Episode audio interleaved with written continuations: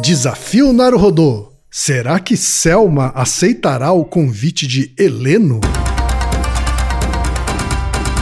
Naruhodô. Podcast.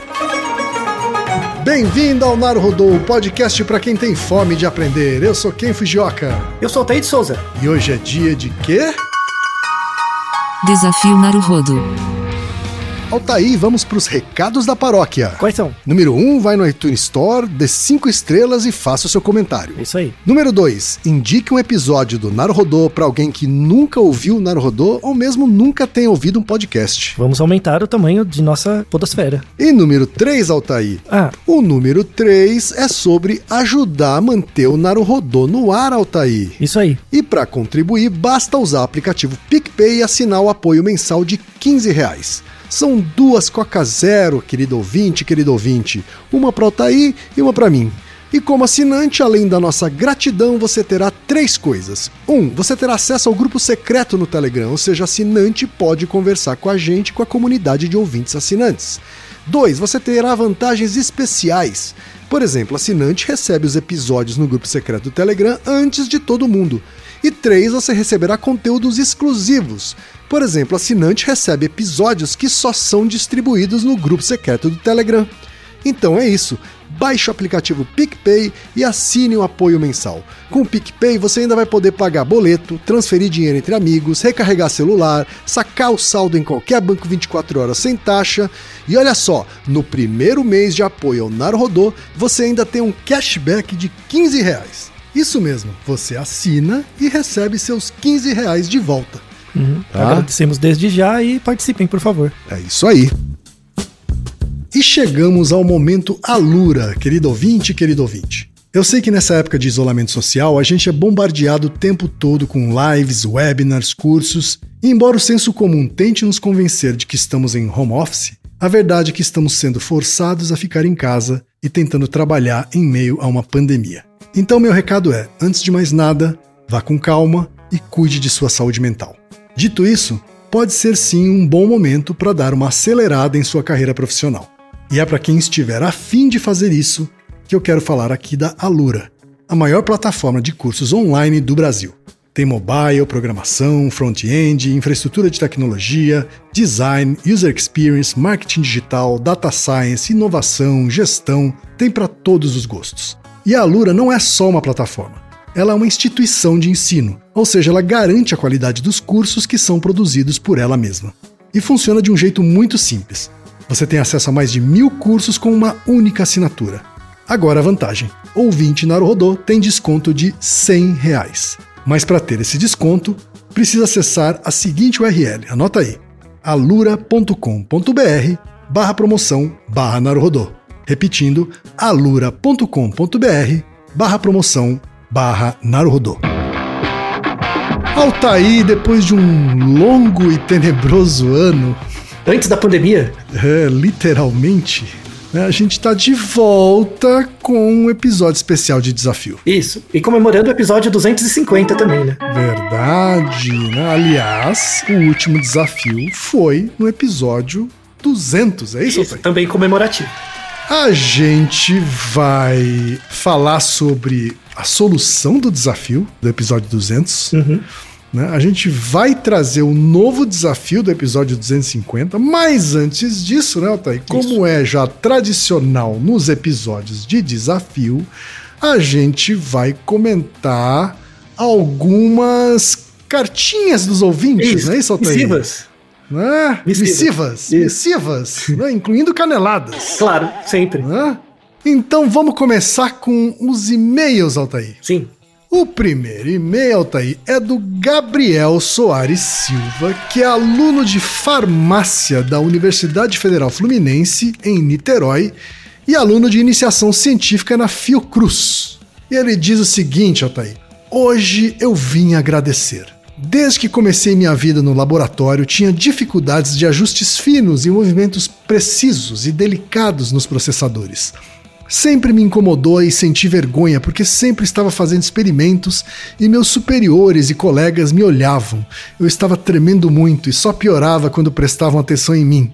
Cheguei a considerar desistir da vida acadêmica, com pesquisa em laboratório, porque achei que, apesar de ter a mente totalmente voltada para o meio científico, me sentia incapaz toda vez que pegava em uma pipeta.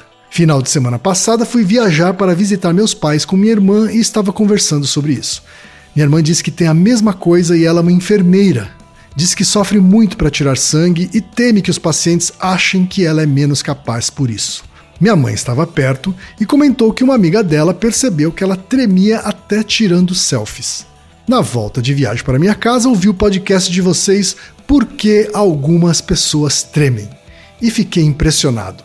Sempre achei que fosse uma coisa imutável, minha, que ia me perseguir para sempre. Quando foi comentado o efeito do álcool e as diferenças dos sintomas para o mal de Parkinson, eu tive que me controlar para não parar o podcast e ligar para minha mãe na hora para contar para ela. Mas consegui resistir para ouvir até acabar. Mas só até o podcast acabar, né? Mandei logo a mensagem no grupo da família e todos concordaram. Divulguei o podcast e nós três já marcamos um neurologista para investigar o diagnóstico correto. Obrigado por falar sobre esse e vários outros assuntos de uma maneira tão descontraída e acessível sempre. Muito bem. Olha aí, Altair, fazendo diferença na vida dos ouvintes, Altair. Sim, esse é o episódio sobre tremor essencial, né? Que é porque algumas pessoas tremem e o tremor Uhum. essencial é mais prevalente do que as pessoas acham, né? Então, que bom que Exato. teve algum feedback positivo. Não é? Pois é. Ele não foi o único, não, viu, Altair? Mas assim, é, é sempre bom saber que um episódio nosso afetou diretamente a vida de alguém, né, Altair? Sim, com Não certeza. ficou só no campo do conhecimento. É claro que o campo do conhecimento é legal, né? E ele por si só já vale, faz valer a- a- essa nossa iniciativa. Mas quando atinge de maneira direta, assim, é mais bacana ainda, né? Com certeza. O outro e-mail, Altair, veio do Daniel Fontana, que já tem 28 anos e sofre de ansiedade e principalmente depressão crônicas, ambas psicologicamente diagnosticadas. Comecei a ouvir maratonar o Naruhodô recentemente e mando este e-mail apenas para agradecer os podcasts e o Naruhodô 67, em que comentaram sobre metaconsciência e sobre a contínua convivência com sua própria voz por um quarto da vida e que, mesmo não gostando de si, é um bom motivo para gostar de si mesmo, sendo uma companhia inevitável. Foi uma luz diferente, mas interessante na questão da autoestima. Muito bom. Olha aí, Altair. Outro episódio fazendo diferença direta na vida de alguém. Esse Naruhodo que o Daniel se refere é o Naruhodo 67, que fala o que o nosso cérebro faz quando eu falo comigo mesmo. Que é um episódio bem interessante para falar sobre essa questão da metaconsciência e tal. E ele ouviu muito depois de quando o episódio foi lançado, né? Uma das razões por isso, eu vou deixar só como uma publicização, né?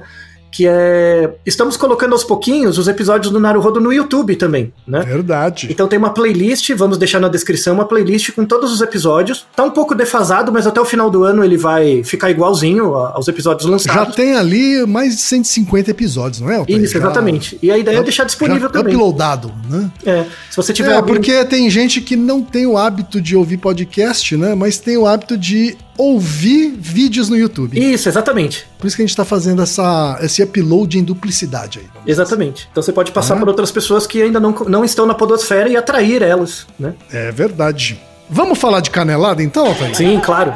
O primeiro e-mail canelada, Altair, é da Carol Sueto Moreira, que tem 43 anos e é de Belo Horizonte, Minas Gerais. Ela foi professora durante mais de 20 anos e agora ela trabalha em casa e voltou para a faculdade para fazer a terceira graduação. Muito bem. A primeira foi em biologia, a segunda em português e agora é italiano. Olha só, Altair, quem sabe seguir para pós-graduação. Muito bem.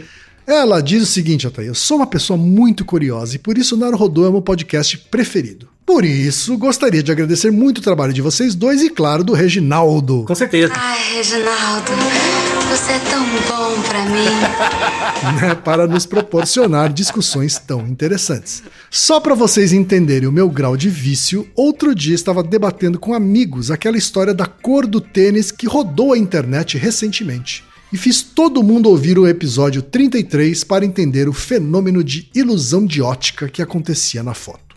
Ontem, ouvi os episódios 104 e 105 e gostaria de fazer uma correção em cada.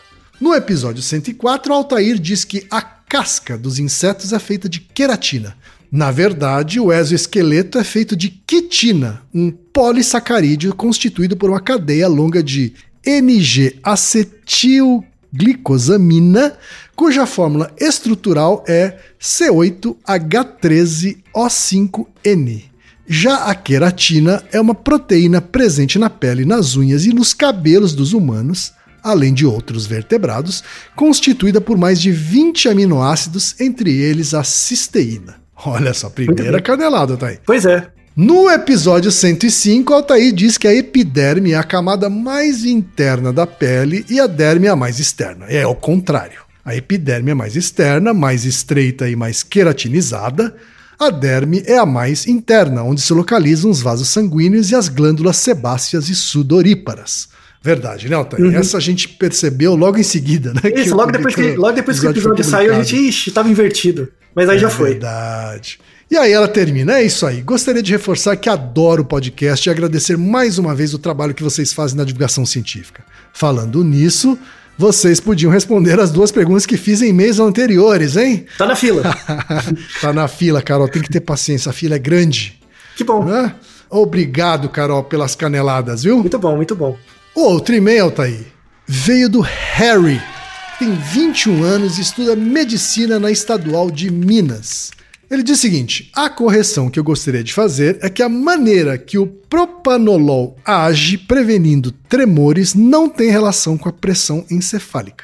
O que ocorre é que o mecanismo de ação desta classe de medicamentos, em resumo, é cancelar efeitos do SNA simpático, o qual você já sabe que é responsável pelo tônus das artérias, o que aumenta a pressão, sintomas ansiosos e de nervosismo, e também está relacionado com os tremores. Isso. Esse, esse é. Comentários aí, Altair? Não, esse é sobre o episódio também, sobre o episódio de tremor essencial, né, que a gente gravou. Vamos deixar na descrição para quem não ouviu, que é um episódio legal.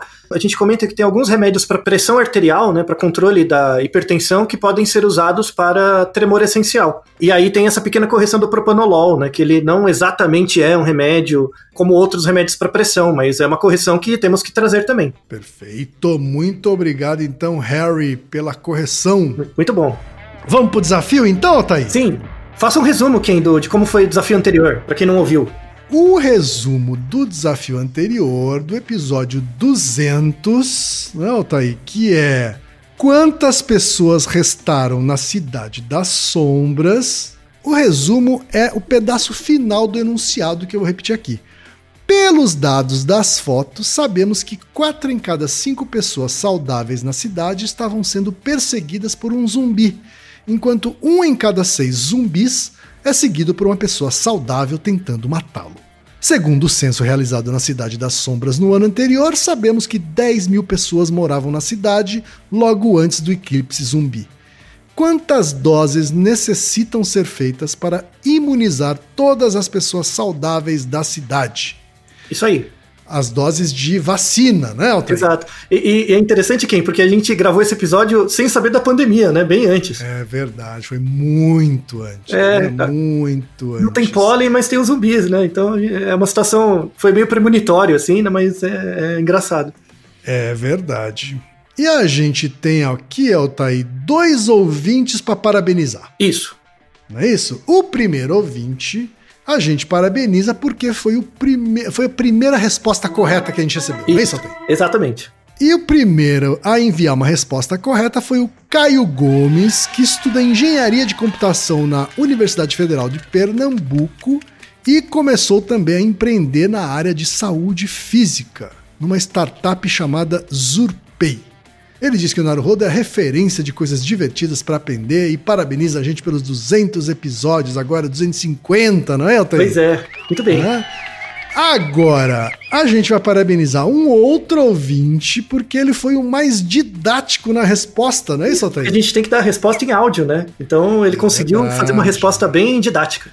É, uma resposta que, para quem não é bom em matemática, ainda vai ser mais complicada em áudio. Mas a resposta mais didática que a gente recebeu foi do ouvinte Fernando Studzinski. Espero que eu tenha falado o sobrenome dele corretamente, viu, Altair? Ele é de São Paulo, capital, e diz que atualmente está fazendo balbúrdia no Instituto de Matemática e Estatística da USP. Isso, colega da USP. né? Ele traz a seguinte solução para o desafio do episódio 200, Altair. Denote por S o número de pessoas saudáveis e por Z o número de zumbis na Cidade das Sombras.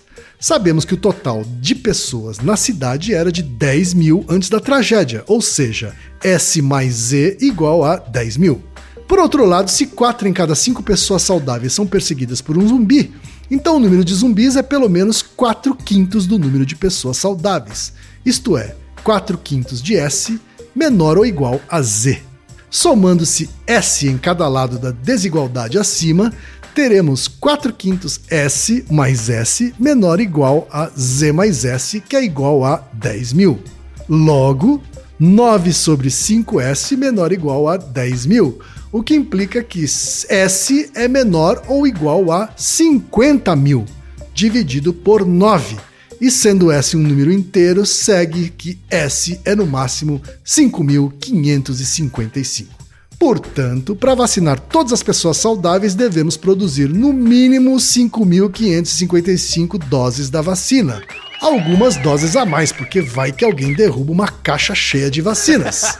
Olha, solta aí. Muito e ainda ele diz o seguinte: olha. Quanta outra informação dada no anunciado, creio que só serve para calcular o número mínimo de pessoas saudáveis que estão na cidade. Muito bom. Olha aí, Altair, Muito a resposta do Fernando.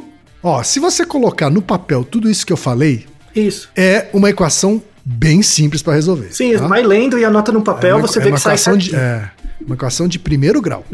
tá? Uma desigualdade, Então, é- né, de primeiro grau. É, é uma desigualdade de primeiro grau, mas assim, é, é facílimo de você chegar a, essa, a esse mesmo resultado que o Fernando chegou. Exato. Parabéns então pro Fernando e parabéns pro Caio. Isso. E vamos então para o enunciado do novo desafio. Será que Selma aceitará o convite de Heleno? Heleno é um homem com cerca de 30 anos que ao longo de sua vida sempre teve bons, mas não muitos amigos. Apesar de ser uma pessoa um tanto reservada, sempre foi muito sociável e tenta ter uma atitude positiva sobre a vida. Ultimamente ele se vê às voltas com uma questão que o aflige. Selma sempre foi sua paixão, desde a época da faculdade. Na época, eles eram um tanto distantes, pois ela é um pouco mais jovem e eles tinham diferentes interesses. Mas ela sempre chamou a atenção de Heleno. Não era para menos, Selma sempre fez muito sucesso e é uma pessoa gentil, amigável, além de bonita. No entanto, Heleno percebeu que Selma tinha alguma dificuldade para gostar de verdade de outras pessoas. Parecia que ela não se envolvia para valer, apesar de ter um ou outro relacionamento. Sempre parecia que faltava algo para ela. E de certa forma, um tanto quanto prepotente Heleno achava que podia ser diferente com ele. Mas quem Heleno podia enganar? Por que ele se acharia tão esperto assim? Na verdade, essas eram apenas elucubrações dele dentro de sua cabeça cheia de ideias, preocupações e algumas aspirações. Certo dia, Heleno acabou se encontrando com Selma em um evento, visto que ambos estudaram na mesma faculdade tinham conhecidos em comum, e começaram a conversar um pouco. Heleno percebeu que, na verdade, o sentimento que ele nutria por Selma não tinha arrefecido e ele gostava muito dela. Mas naquele dia, Heleno e Selma tiveram uma conversa muito amigável e se despediram. Surpreendentemente, Selma ligou para Heleno uma semana depois, convidando-o para um jantar com amigos da faculdade. Mas como ela descobriu meu telefone? perguntou-se Heleno. Logo depois, ele lembrou que ela também fazia parte do mesmo grupo de amigos no WhatsApp da faculdade. Mas ela podia ter só mandado uma mensagem ao invés de ligar, pensou Heleno, ao mesmo tempo que começou a nutrir esperanças de que ela pudesse ter interesse por ele. Chegado o dia do jantar, Heleno estava ansioso para encontrar Selma e buscar mais informações sobre o interesse dela nele. Ele ficou pensando se convidá-la para um cinema seria uma boa ideia, mas se sentia meio em dúvida porque pensava nas inúmeras vezes que ele viu ou ouviu relatos de outros colegas e amigos que tentaram chamar Selma para fazer algo e ela recusava. Quando Heleno viu Selma, notou quão bonita ela era e o quão ruim era sua memória. Parece que sua memória não conseguia registrar tamanha beleza. Heleno fala para si mesmo: ela é sempre mais bonita do que eu consigo lembrar. Conversando com Selma, ele fica tentando criar coragem para chamá-la para sair. No entanto, uma voz dentro dele diz: colete informações para minimizar sua incerteza sobre a probabilidade dela aceitar o convite ou te dar um toco. Aqui vale um comentário curioso sobre Heleno. Desde criança, Heleno tem uma comunicação muito rica com uma voz dentro da cabeça dele. Ele até brinca com essa voz interna e deu um nome para ele: Tomás. Selma, acho que de todas as vezes que nos falamos desde o momento que nos vimos na faculdade pela primeira vez, em cerca de 80% dessas vezes sempre tivemos conversas das quais eu lembro de coisas legais. Você concorda com esse número? Diz Heleno. Que comentário estranho, ri Selma. Mas eu concordo com esse valor sim. Eu gosto bastante de matemática e achei estranho alguém quantificar assim. Que interessante. Acho que se você chamar ela para sair, a chance dela aceitar é de 80%, diz Tomás dentro da cabeça de Heleno. Heleno imediatamente se lembra de uma conversa que teve com um outro amigo da faculdade, onde ele confidenciou que sempre gostou de Selma desde aquela época. Ah, mas você gostava dela e a faculdade toda também, comentou o amigo. Mas se eu chamasse ela para sair, qual você acha que seria a chance dela aceitar? perguntou Heleno. Olha, pelo que conheço de vocês, acho que uns 75%, diz o amigo. Mas como você tem essa certeza toda? Heleno exclama, rindo nervosamente. Ah, eu não sou cartomante. Pode ser que eu esteja errado, mas de todas as pessoas que me perguntaram sobre essas coisas, de quem dá certo com quem se chamar para sair, eu acertei em 90% das vezes. Não é uma marca ruim, considerou o amigo. Heleno lembrou dessa informação e começou a pensar: se eu chamar Selma para o cinema, qual a chance dela aceitar? Tomás, a voz interna de Heleno, começa a querer fazer contas para estimar essa chance, mas ele também precisa da ajuda do ouvinte. Se Heleno chamar Selma para sair, quantas vezes é mais provável que ela aceite o convite em relação a dar um toco em Heleno? E aí, Altair? Ó, oh, parece complicada essa, né? Parece complicado, hein? É, mas, mas tem, vamos lutar pela mas, natural. De, de novo a matemática aqui é, na vida das pessoas, hein, Altair? Sim, a matemática sempre está presente na vida das, das, pessoas, é que elas não percebem. Você é, faz essas contas dentro da, da, da sua cabeça. Pois é, então se você quiser arriscar nessa resposta, é só mandar para podcast.naruhodô.com.br. Você manda a resposta e manda a explicação da sua resposta, não é isso, Altair? E ajude Heleno a ter o seu sucesso, né? Vamos ver se ele, dá, vamos ver se ele consegue sair com, ele, com a Selma ou não. É isso aí. E Naruhodô, ilustríssimo 20. E você já sabe, aqui no Naruhodô, quem faz a pauta é você. Você tem alguma pergunta pra gente ou quer comentar algum episódio? Escreva pra nós. podcast@naruhodô.com.br. Repetindo? podcast@naruhodô.com.br. E lembre-se, mande nome completo, idade, profissão e a cidade de onde você está falando. É isso aí. なるほど。Esse podcast é, é apresentado por b9.com.br.